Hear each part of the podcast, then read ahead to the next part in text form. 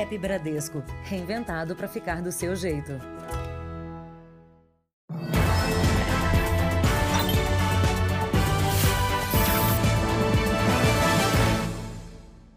Boa noite. Boa noite. A facção criminosa de São Paulo tenta expandir as atividades para o Rio de Janeiro. A migração é monitorada pela Polícia Federal, que hoje prendeu 20 pessoas. Foram dois anos de investigações. Criminosos de São Paulo se tornaram parceiros do tráfico de drogas do Rio de Janeiro.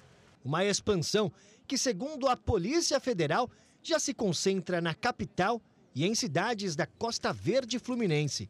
O PCC tenta vender com exclusividade armas e drogas para os traficantes cariocas. Hoje, 20 pessoas foram presas em seis estados, todas suspeitas de fazer parte da quadrilha. Em São Paulo, veículos de luxo e documentos foram apreendidos. Em Juiz de Fora, um suspeito foi preso nesse conjunto habitacional. Em escutas telefônicas autorizadas pela Justiça, os criminosos do Rio de Janeiro mostram a intenção de assassinar diretores de presídios. Começou a oprimir visita, tem que matar o diretor, então chefe da guarda. Nós temos que tomar a cadeia. A quadrilha ainda faz planos para monitorar a polícia nas comunidades. Mas eu pedi até para fazer a filmagem, entendeu? Filmar, filmar, filmar as entradas, as saídas, por onde que eles vêm a pé, entendeu? Os polícia? É, pra gente saber de tudo, né? As ordens da facção, segundo a Polícia Federal, partiam dos líderes que estão presos aqui no complexo de Jericinó. A comunicação com o lado de fora, de acordo com as investigações, era feita por aplicativos de mensagens e redes sociais. Os criminosos usavam perfis sem foto e ainda sempre trocavam os chips dos telefones para despistar a polícia. As nossas cadeias elas são extremamente porosas. Por mais que você invista em tecnologia e profissionais, elas estão muito suscetíveis à corrupção e a, a organização que o próprio crime organizado tem nas, dentro das próprias cadeias, e o Estado ele não tem competência sequer para organizar e para controlar as suas cadeias. Imagine as ruas. A gente tem um Estado que ainda engatinha na sua forma de organização para combater o crime organizado. Veja agora outros destaques do dia. Fraude na pandemia derruba mais um secretário de saúde. Desembargador que ofendeu guarda em Santos é afastado. Vacina de Oxford pode ser aprovada antes do previsto.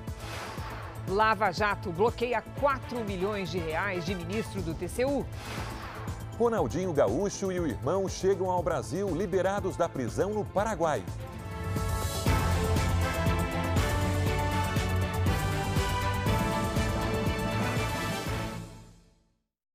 Oferecimento Bradesco. Crédito com até seis anos para pagar.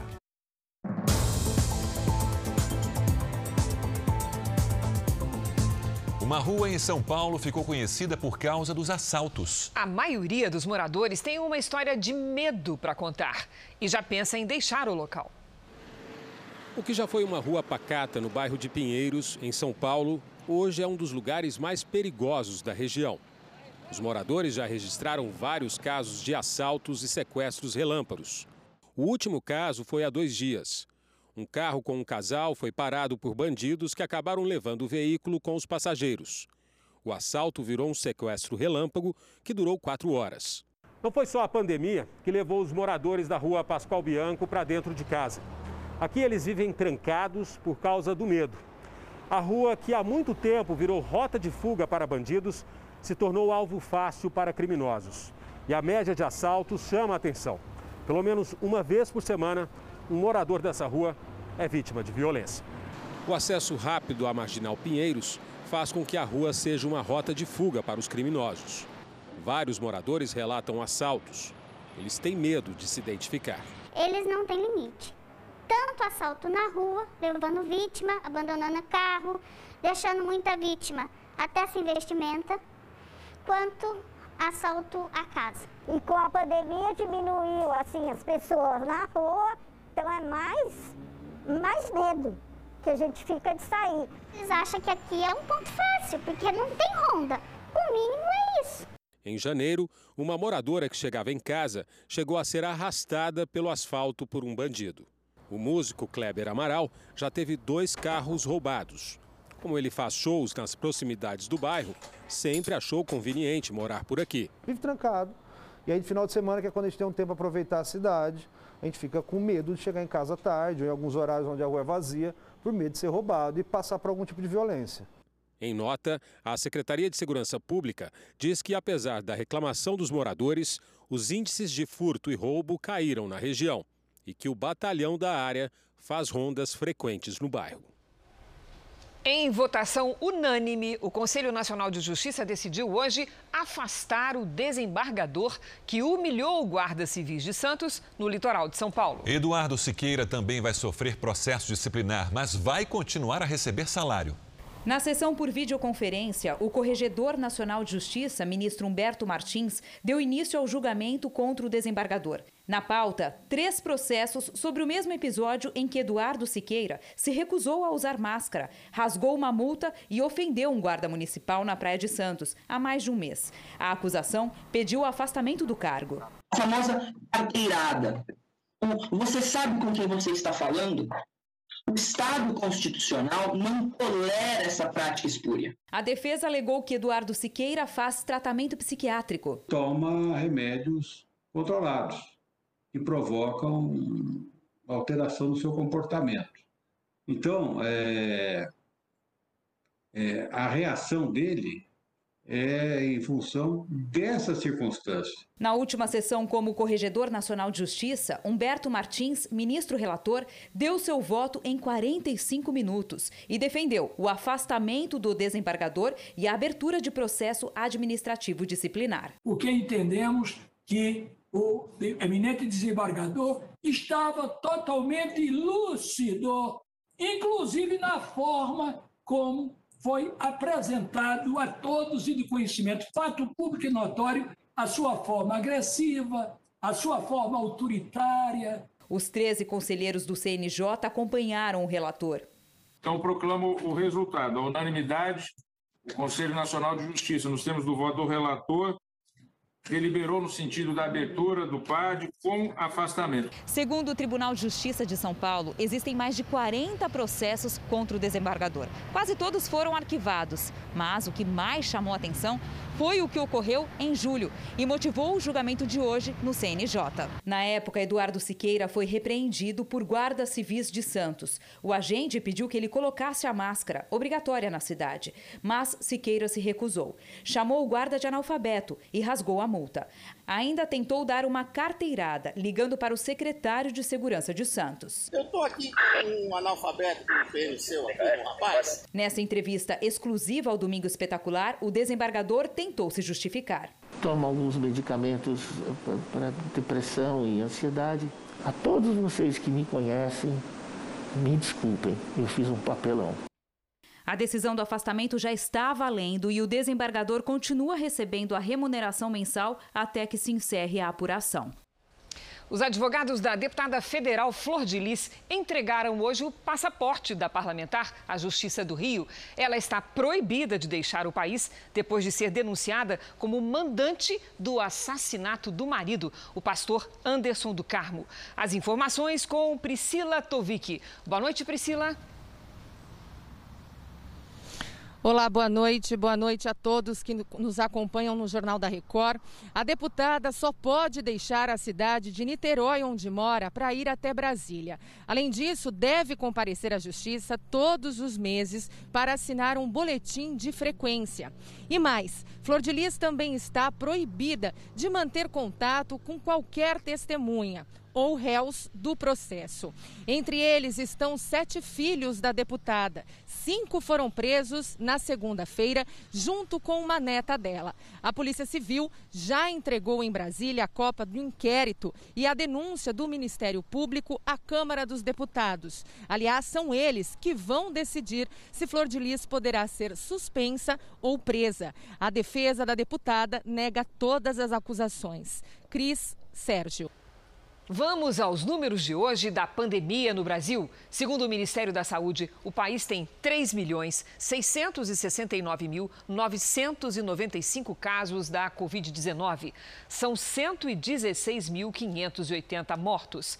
Foram 1.271 mortes em 24 horas. Também entre ontem e hoje, 69.686 pessoas se recuperaram. No total, já são 2 milhões 848.395 recuperados e 705.020 seguem em acompanhamento. Um dos responsáveis pela pesquisa da vacina de Oxford, considerada a mais avançada contra o coronavírus, disse hoje que pode enviar os resultados para aprovação até o fim do ano. A notícia foi recebida com entusiasmo, mas especialistas alertam que, apesar dos avanços, isso ainda não é uma certeza. Os testes da vacina já estão na fase 3, a última etapa. 50 mil pessoas no Reino Unido, no Brasil, nos Estados Unidos e na África do Sul já tomaram uma dose. Nesse estágio, os cientistas acompanham os voluntários para saber se o organismo produziu anticorpos que protejam contra o vírus.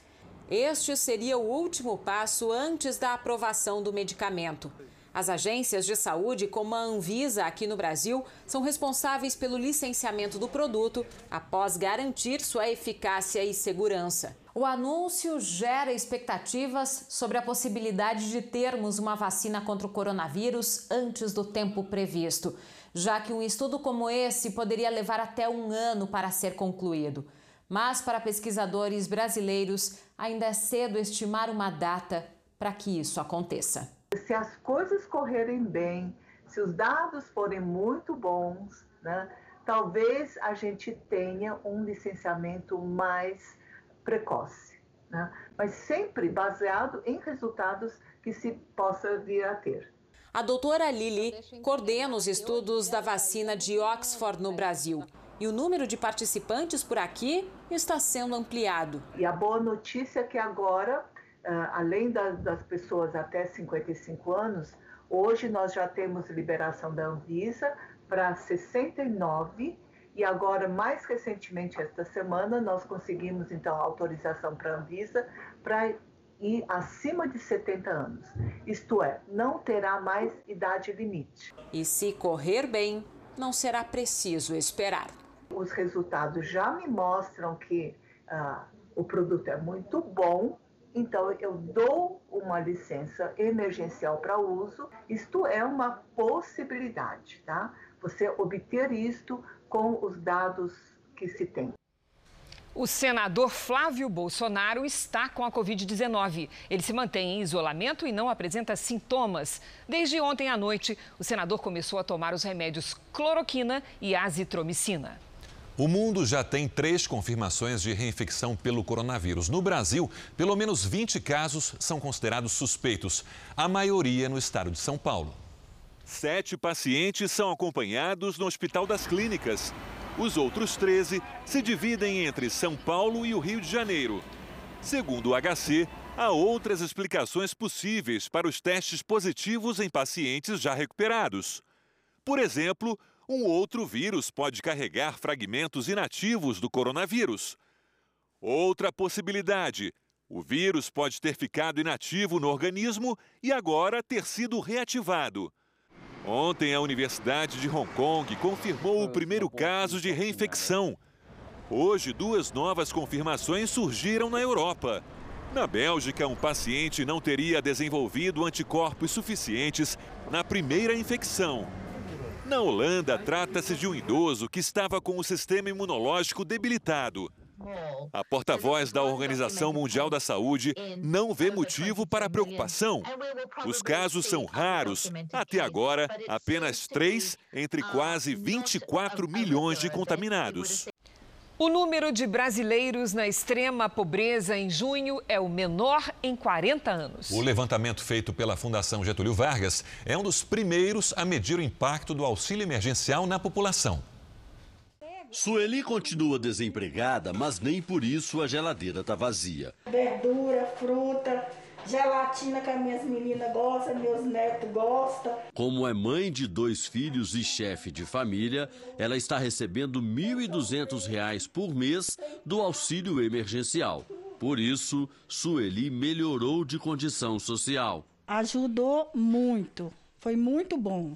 Deu para mim poder dar um alimento melhor para minhas filhas. Segundo pesquisa da Fundação Getúlio Vargas, a pobreza diminuiu no Brasil em plena pandemia. 13 milhões e 100 mil brasileiros saíram da miséria. Isso aconteceu em maior número no Tocantins e em Pernambuco. A redução de pobreza no meio de uma pandemia dessa magnitude foi muito surpreendente. E outro, o fato dos mais pobres terem comportamentos mais adequados à pandemia, talvez função do auxílio emergencial, do que grupos com mais renda. O estudo também mostrou que quase 6 milhões de pessoas regrediram e desceram da pirâmide. Os estados que mais perderam classe média foram o Espírito Santo, Bahia e São Paulo. A pesquisa também revelou outro dado considerado surpreendente. Os mais pobres respeitam mais o isolamento social. Praticamente três de cada dez pessoas dessa classe social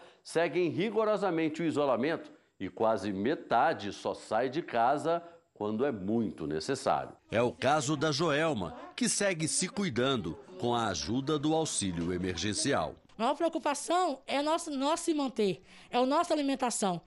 Aqui vai para oito, só, só a criança, temos oito crianças na casa. Se esse auxílio acabar, infelizmente, me desculpe, vamos passar fome. A Força Tarefa da Lava Jato de Curitiba deflagrou hoje mais uma fase da operação. Desta vez, o alvo é o ministro do Tribunal de Contas da União, Vital do Rego. A Polícia Federal foi às ruas em três cidades da Paraíba e também em Brasília. Não houve prisões. As investigações apuram o suposto pagamento de 4 milhões de reais em propinas pela construtora OAS para o hoje ministro do Tribunal de Contas da União, Vital do Rego. Ele está no TCU desde 2015. De acordo com os procuradores de Curitiba, na época dos pagamentos, em 2014, ele era senador e presidia duas CPIs da Petrobras no Congresso. Em nenhuma das comissões ele convocou empreiteiros para prestar depoimentos. Isso porque, segundo a Força Tarefa, Vital do Rego teria recebido subornos para proteger executivos de grandes construtoras acusadas de fraudar licitações na estatal. O presidente da OAS, Léo Pinheiro, um dos comandantes do cartel das empreiteiras, teria intermediado tudo. O Ministério Público Federal afirma que foram realizadas reuniões entre investigadores e investigados pela CPI fora das dependências do Congresso Nacional, sem registros e às escondidas, nas quais foram selados os acordos de corrupção, encontros ocultos comprovados por mensagens de texto, registro de ligações e dados de georreferenciamento. Por ser ministro do TCU, Vital do Rego teria direito a foro privilegiado, mas uma decisão do ministro ministro Edson Fachin, do Supremo Tribunal Federal, devolveu o processo para a primeira instância de Curitiba, porque os crimes teriam ocorrido antes de Vital do Rego integrar o tribunal. A juíza Gabriela Hart bloqueou 4 milhões de reais e dois carros do ex-senador pelo MDB. A investigação sobre o pagamento da propina foi dividida em duas. Em uma delas, a Lava Jato apresentou hoje denúncia contra Vital do Rego e mais nove pessoas pelo repasse de 3 milhões por meio de contratos superfaturados com empresas da Paraíba. Em outro braço da operação, a ação de hoje buscou mais provas sobre lavagem de dinheiro e pagamento de mais de um milhão em subornos ao Diretório Nacional do MDB, disfarçados como doação pedida pelo ministro. O ministro do TCU, Vital do Rego, afirmou ter sido surpreendido com a denúncia após cinco anos de inquérito e que, nesse período, dois procuradores gerais da República, Rodrigo Janot e Raquel Dodge, não encontraram elementos para formalizar o pedido de ação penal. O ex-senador diz ainda que causa estranheza e indignação o fato da denúncia ter nascido de um inquérito aberto sem autorização do Supremo Tribunal Federal, que ainda examina recurso do investigado.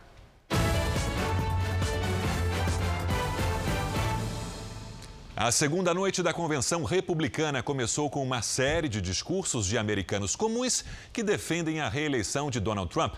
Vamos ao vivo aos Estados Unidos falar com a correspondente Evelyn Bastos, que tem as informações. Evelyn, boa noite para você. Algum parente do presidente vai subir ao palco hoje? Oi, Sérgio, muito boa noite para você, para a Cris e para todos que nos assistem. Vai sim, viu? Dois filhos do presidente vão discursar nesta noite que recebeu o tema terra das oportunidades. Além deles, a primeira-dama dos Estados Unidos, Melania Trump, também vai subir ao palco e o evento também vai contar com o secretário de Estado americano, Mike Pompeo, por vídeo diretamente do Oriente Médio. Uma participação incomum e de peso, já que integrantes do alto escalão do governo não costumam participar de convenções. Para essa noite ainda não foi confirmada a presença do presidente, mas a gente lembra que ontem ele apareceu de surpresa. Sérgio, Cris, Obrigado, Evelyn. O governo da Rússia disse hoje que não vê necessidade de investigar as circunstâncias do envenenamento do político Alexei Navalny e que o diagnóstico inicial feito por um hospital alemão ainda não foi conclusivo. O porta-voz do Kremlin, Dmitry Peskov, fez a declaração depois que a chanceler alemã, Angela Merkel, pediu que a Rússia investigue o caso. Ele acrescentou que não está claro por que os médicos alemães estão com pressa para usar a palavra envenenamento. O chefe da Agência Internacional de Energia Atômica da ONU, Rafael Mariano Grossi, se encontrou hoje pela primeira vez com representantes do governo do Irã. É a primeira viagem oficial do chefe da agência da ONU a Teherã desde que assumiu o cargo em dezembro. O Irã vai cooperar com a Agência Internacional de Energia Atômica. Essa foi a mensagem passada pelo corpo nuclear iraniano no encontro de hoje. O objetivo da visita é ter acesso a duas usinas onde se acredita que o país tenha armazenado ou utilizado material nuclear não declarado. Rafael Mariano Grossi disse que a relação entre a agência e o Irã é muito intensa, com muitas questões para resolver. Em maio de 2018, os Estados Unidos anunciaram sua retirada do acordo internacional nuclear com o Irã, dizendo que o país estava mentindo sobre seu programa nuclear. Desde então, Washington mantém uma campanha de pressão máxima contra os iranianos, incluindo a imposição de sanções. As piores restrições são as sanções econômicas que atingiram duramente a exportação de petróleo do Irã e a economia do país. As tensões têm aumentado entre os Estados Unidos e o Irã, mas nesta terça-feira, o presidente Hassan Rouhani disse que futuras negociações são possíveis se os americanos retornarem ao acordo nuclear. Veja daqui a pouco, documentos revelam como golpistas extorquiam dinheiro de padre acusado de desvio bilionário. E também, operação cumpre 400 mandados de prisão no Rio.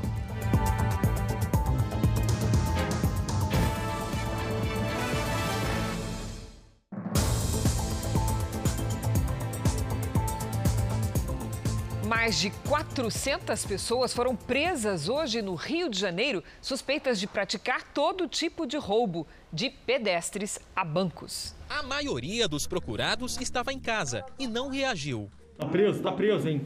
Os alvos da polícia eram suspeitos de roubar veículos, pedestres, cargas e até bancos. Receptadores também foram para a cadeia. Mais de 500 policiais foram para as ruas. Em alguns locais, houve confronto e quatro suspeitos morreram. A polícia conseguiu estourar desmanches de carros como esses na região metropolitana, que escondiam dezenas de peças e carcaças de veículos. Entre os suspeitos, um homem que tinha 32 mandados de prisão por roubo. Os marginais eles dizem assim: vamos trabalhar hoje, e o trabalho dele, como foi colocado, é roubar as pessoas. A polícia já sabe que todos os presos têm ligação com facções criminosas. Segundo as investigações, o tráfico de drogas e a milícia já são responsáveis por oito em cada dez veículos roubados e por mais da metade das cargas desviadas na capital e região metropolitana. Nós estamos combatendo as organizações criminosas que são as responsáveis por fomentar a prática desses crimes, emprestam o armamento, principalmente para roubar veículos e cargas, em troca de um, uma parte do lucro auferido com o produto desses roubos. O Senado aprovou nesta tarde, em primeiro turno, a proposta de emenda constitucional que muda o principal fundo de financiamento da educação no país.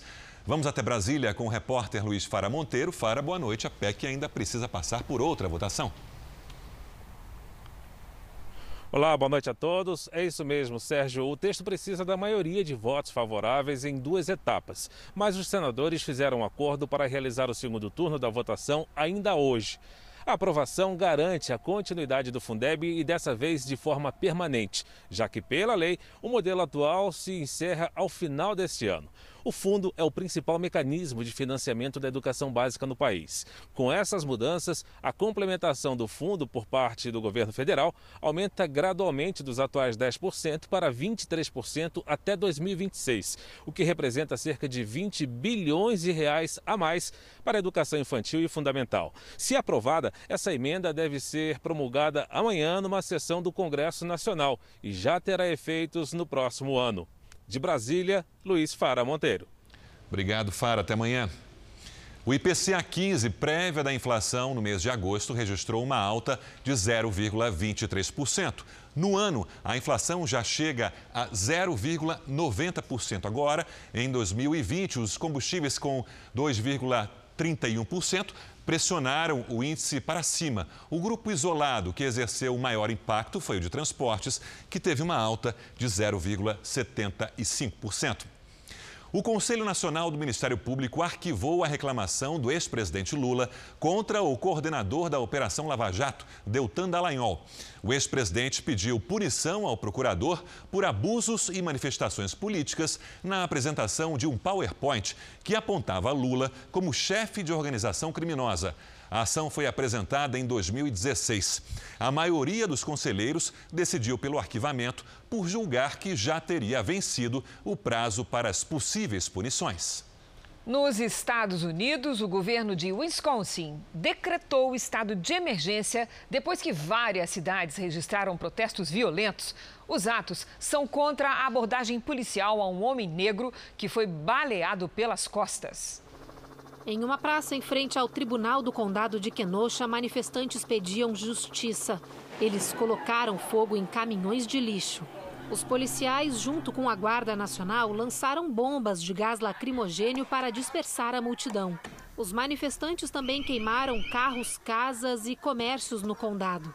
Hoje, pela manhã, os bombeiros ainda combatiam os incêndios. Os protestos são contra a ação policial do último domingo. Jacob Blake tentava entrar no próprio carro quando foi abordado por dois agentes e baleado pelas costas. Os três filhos dele estavam no veículo. Em entrevista a um jornal americano, o pai de Jacob Blake, que tem o mesmo nome, disse que o filho ficou paralítico, mas os médicos ainda avaliam se os danos são permanentes. O tio de Blake, Justin, disse que a família agradece o apoio da sociedade, mas pede que as manifestações sejam pacíficas. O astro do basquete, LeBron James, disse que é contra a violência não só de policiais, mas de negros contra negros. E é preciso melhorar isso também. Veja a seguir: homem é detido por manter clínica de fertilização dentro de casa. E também, depois de quase seis meses detido, Ronaldinho Gaúcho desembarca no Brasil.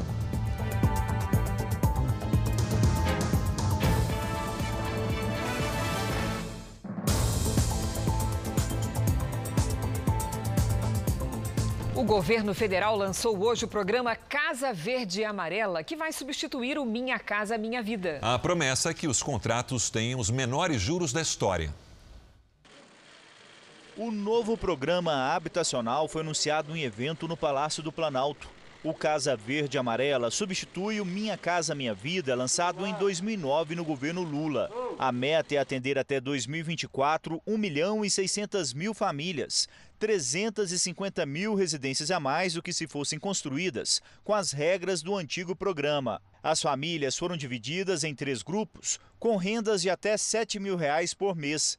Nas regiões Sul, Sudeste e Centro-Oeste, os juros mínimos serão de 4,5% ao ano, para os financiamentos habitacionais das famílias mais pobres, um corte de 0,25 ponto percentual em relação ao Minha Casa Minha Vida. Nas regiões Norte e Nordeste, o corte para a faixa com renda menor será de meio ponto. Os juros para quem tem FGTS poderão chegar a 4,25% ao ano. Nós estamos lançando hoje um programa, presidente, que vai permitir que o Brasil tenha a menor taxa de juros da história no programa habitacional. Isso só vai ser possível porque este governo tomou medidas de responsabilidade fiscal que permitiram que estejamos hoje com uma taxa de juros de 12% da Selic. As famílias mais pobres poderão também fazer a regularização fundiária e reformar imóveis. Áreas de risco não podem ser beneficiadas. Todas as regras foram definidas por medida provisória, que será analisada pelo Congresso. O nosso parlamento, que agora recebe essa medida provisória e a aprovará com toda certeza, e se for o caso, farão aperfeiçoamentos. Assim é que se fazem as leis, assim é que nós nos apresentamos para atender a nossa sociedade. No novo programa também será feito um mutirão para renegociação das dívidas de 500 mil famílias que financiaram moradias pelo Minha Casa Minha Vida. O ministro da Economia, Paulo Guedes, não participou do evento, que era do Ministério do Desenvolvimento Regional. Rogério Marinho e Guedes têm travado nos bastidores uma disputa pela orientação de gastos e investimentos do governo. O Casa Verde Amarela faz parte de um plano maior do governo para o Brasil. A ideia é estimular a retomada da economia após a pandemia de coronavírus. Nesta terça-feira, a Casa Civil definiu a lista de projetos prioritários. São mais de 50 iniciativas, entre obras, privatizações, programa social e mudanças na legislação. Entre os projetos que serão priorizados estão Renda Brasil, PEC do Pacto Federativo, novo marco legal do licenciamento ambiental, entrada do Brasil na OCDE, Organização de Cooperação e Desenvolvimento Econômico, autonomia do Banco Central e novo mercado de gás. No que se refere a privatizações, as prioridades são as vendas do Porto de Santos, Eletrobras, Telebrás e Serpro. O governo também prevê investimentos públicos em mais de 20 aeroportos, incluindo a ampliação do de Viracopos, em Campinas. O Senado aprovou por unanimidade um convite para que o ministro Paulo Guedes fale ao Congresso o motivo é esclarecer as declarações em que Guedes criticou a derrubada do veto ao reajuste dos servidores públicos. A decisão foi tomada pelo Senado na semana passada, mas acabou revertida pela Câmara. O fato de ser um convite e não uma convocação sinaliza que houve acordo para o ministro comparecer.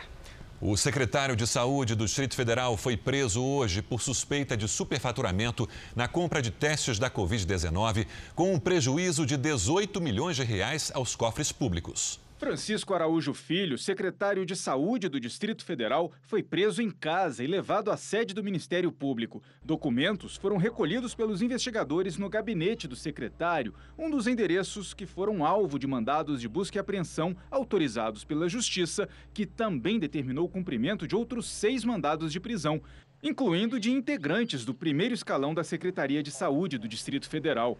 Os presos foram levados ao Departamento de Polícia Especializada, onde prestaram depoimento e permanecem detidos. A prisão preventiva do secretário, sem prazo determinado, foi autorizada pela Justiça na segunda fase da Operação Falso Positivo, que investiga possíveis ilegalidades na compra de testes superfaturados e de baixa qualidade para a detecção da Covid-19.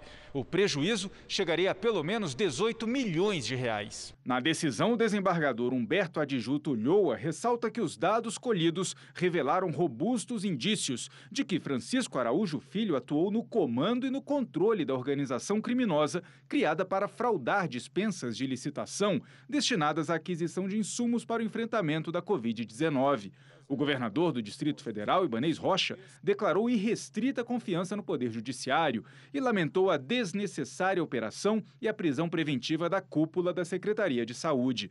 Já a defesa de Francisco Araújo Filho lamentou a operação, está convicta de que tudo será esclarecido e a dignidade dessas pessoas restabelecida. Vamos agora com a opinião do jornalista Augusto Nunes. Boa noite, Augusto. Boa noite, Cristina, Sérgio. Boa noite a você que nos acompanha.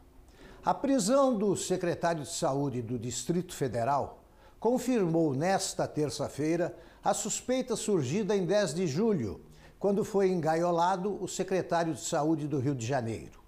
Em muitos estados, autoridades encarregadas de combater a pandemia de coronavírus ordenaram à população que ficasse em casa para planejarem sem pressa, talvez em reuniões virtuais, a ladroagem do Covidão. Enquanto o secretário do Rio agia no setor de respiradores superfaturados e hospitais de emergência inexistentes, o de Brasília embolsava verbas destinadas à realização de testes. Como o Ministério Público e a polícia ficaram fora da quarentena, essas e outras quadrilhas, formadas por altos funcionários, vão sendo desbaratadas em todo o país. Se os gatunos respeitaram as exigências que eles próprios impuseram aos cidadãos comuns, pode ter sido inventada outra brasileirice. O assaltante que usa máscara não para esconder o rosto, mas para gastar o que roubou em bom estado de saúde. Um funcionário público de 64 anos foi detido por manter uma clínica clandestina de fertilização na própria casa em São Paulo. Ele admitiu que doava material genético a mulheres e que pode ter pelo menos 10 crianças registradas com o nome dele. A falsa clínica estaria funcionando há cinco anos e cerca de 80 crianças teriam sido geradas aqui. A polícia chegou depois de uma denúncia anônima. É naquela casa que num cômodo João Carlos dorme e em outro próximo ficam as mulheres que esperam pela fertilização. Segundo o suspeito, depois de coletar o próprio material, ele ia até outro cômodo e rapidamente fornecia o material para que elas tentassem engravidar. A polícia ainda investiga as informações fornecidas por João Carlos, entre elas a de que ele teria registrado alguns dos supostos filhos biológicos. As que me pediram para registrar, porque ia seminar para elas, eu concordo. Eu registrei, mas não, não são poucas, tipo umas 10. Algumas eu pago pensão. Normalmente elas são gratas pelo filho, né? Mas a gente nunca sabe se pode ter gente desonesta no meio, né? Segundo João Carlos, as mulheres e alguns homens que queriam ser doadores de sêmen faziam contato com ele por rede social. O único valor cobrado seria pelo uso dos quartos onde as mulheres descansavam e realizavam os procedimentos. A polícia não acredita nisso. Nós vamos pedir também, requerer o sigilo bancário dele, a quebra do sigilo bancário, para levantar a importância que ele, que ele recolheu dessas vítimas. No local foram apreendidos medicamentos e seringas. João Carlos contava com a ajuda de uma mulher, possivelmente uma namorada. Ele próprio confessou que não tem habilitação técnica para fazer esse, esse, esse procedimento de inseminação artificial a coleta para bancos de sêmen e os procedimentos de fertilização obedecem a regras do Conselho Federal de Medicina. Só são permitidos em hospitais e clínicas especializadas. Para ser doador, é necessária a realização de exames que comprovem a situação de saúde atual e ausência de falhas genéticas. João Carlos e a mulher detida com ele foram liberados, mas serão investigados por perigo de contágio de doença venérea e exercício irregular da profissão. Mais de 5 milhões de famílias brasileiras vivem em construções irregulares. Apesar dos riscos, esse tipo de construção parece ser a única solução para quem não tem onde morar. Começa com uma casinha num lugar inabitado e de repente se torna um aglomerado de construções, uma ao lado da outra, e quanto mais se constrói em áreas assim, maior é o risco. Josenilda mora nessa comunidade, na zona norte de São Paulo, e já perdeu uma casa num deslizamento. Ela tem medo, só não tem opção. Eu morava pagando aluguel, depois fiquei desempregada, aí me, me doaram esse terreno, comecei no barraco e agora estou numa casa de de tijolo. O último levantamento do IBGE mostra que o Brasil tem hoje mais de 5 milhões de casas em comunidades como essa aqui. Quase sempre os imóveis são construídos pelo próprio morador, muito próximos uns dos outros. Quando falta espaço, as construções continuam crescendo, só que de maneira vertical. Entre os estados brasileiros, o Amazonas é o que tem mais gente morando em comunidades proporcionalmente, seguido por Espírito Santo, Amapá, Pará e Rio de Janeiro. Levamos uma arquiteta para avaliar o risco do crescimento vertical nesta comunidade. Samira aponta o solo como o principal problema. A maioria das áreas que sobram na cidade, que essas pessoas que não têm acesso à terra, a um local para construir, são áreas difíceis de construir, como a que a gente tem aqui, que são morros, tem muito aclive, muito declive, ou áreas perto de córregos, de rios, então o solo mais úmido. No ano passado, 24 pessoas morreram quando dois prédios desabaram na comunidade da Muzema, na zona oeste do Rio. Segundo a prefeitura, os imóveis eram construções irregulares. A construção, acompanhada por um profissional, pode evitar graves acidentes, como o que aconteceu no último fim de semana em Mauá, na Grande São Paulo. O casal de moradores subiu mais dois andares no sobrado, mas a fundação não aguentou o peso e desabou. Apesar do estrago, dessa vez ninguém se feriu. Os moradores de rua da cidade de São Paulo enfrentaram mais uma madrugada fria, com temperatura mínima de 9 graus. Há vagas em albergues, mas só metade aceita ajuda. Sete filhos e nenhum teto. A caçula nasceu há três dias. Desde que Cristiane e Arnor chegaram de Pernambuco há dois meses, a Casa da Família é o abrigo da Prefeitura de São Paulo. O meu sonho mesmo é minha casa própria. É bom, é. É bem recebido, é. Mas nada substitui sua casa própria. Mais de 24 mil pessoas vivem debaixo de viadutos, pontes, nas calçadas de São Paulo. Fazem das ruas a casa que não tem. Mesmo quando a temperatura cai, nem todos procuram ajuda nos albergues. Enfrentam o frio do jeito que dá. Aos 70 anos, o seu Xavier nunca passou a noite num abrigo. Não, senhora, não quero. E tem receio de não poder levar com ele as três carrocinhas do trabalho que faz como serralheiro. Não dá para mim procurar albergue porque eu tenho a minha ferramenta para trabalhar. O albergue não vai me aceitar. Eu com tanta ferramenta para trabalhar. Segundo a prefeitura, metade da população de rua da capital paulista não aceita o acolhimento. No final de semana, um homem e uma mulher morreram. A causa da morte pode ter sido o frio. A gente respeita a vontade da, da pessoa, se ela não quiser sair da rua, a gente fornece é, cobertor e lanche para que ela permaneça é, minimamente agasalhada aí para que possa passar o dia e a noite fria. A gente tem sempre como meta tirar o maior número possível de pessoas da rua. Desde maio foram realizados mais de um milhão de atendimentos, quase 5.800 cobertores distribuídos e 6.300 lanches. Na lógica de quem não aceita ajuda, o que resta é botar fogo nos pedaços de madeira, aquecer a água para o banho, preparar o cobertor para a madrugada fria que está por vir. O padre Robson de Oliveira admitiu ao Ministério Público de Goiás que usou o dinheiro da Associação Filhos do Pai Eterno para pagar chantagistas. O Jornal da Record teve acesso ao processo judicial que resultou na prisão e condenação dos criminosos que estavam extorquindo dinheiro do padre Robson de Oliveira, ex-reitor da Basílica de Trindade. São aproximadamente 600 páginas que contam com detalhes da extorsão. Em depoimento ao Ministério Público, Padre Robson disse que teve o telefone clonado e que recebeu uma mensagem de um homem dizendo que estava trabalhando para alguém e que se o padre pagasse 2 milhões de reais, deixaria de chantageá-lo e ainda delataria quem mandou. Segundo a polícia, quem invadiu o celular do padre foram dois hackers, Túlio César Pereira Guimarães e o Elton Ferreira Nunes Júnior, que, de acordo com a versão do padre, ameaçava dizer que teria um relacionamento com ele.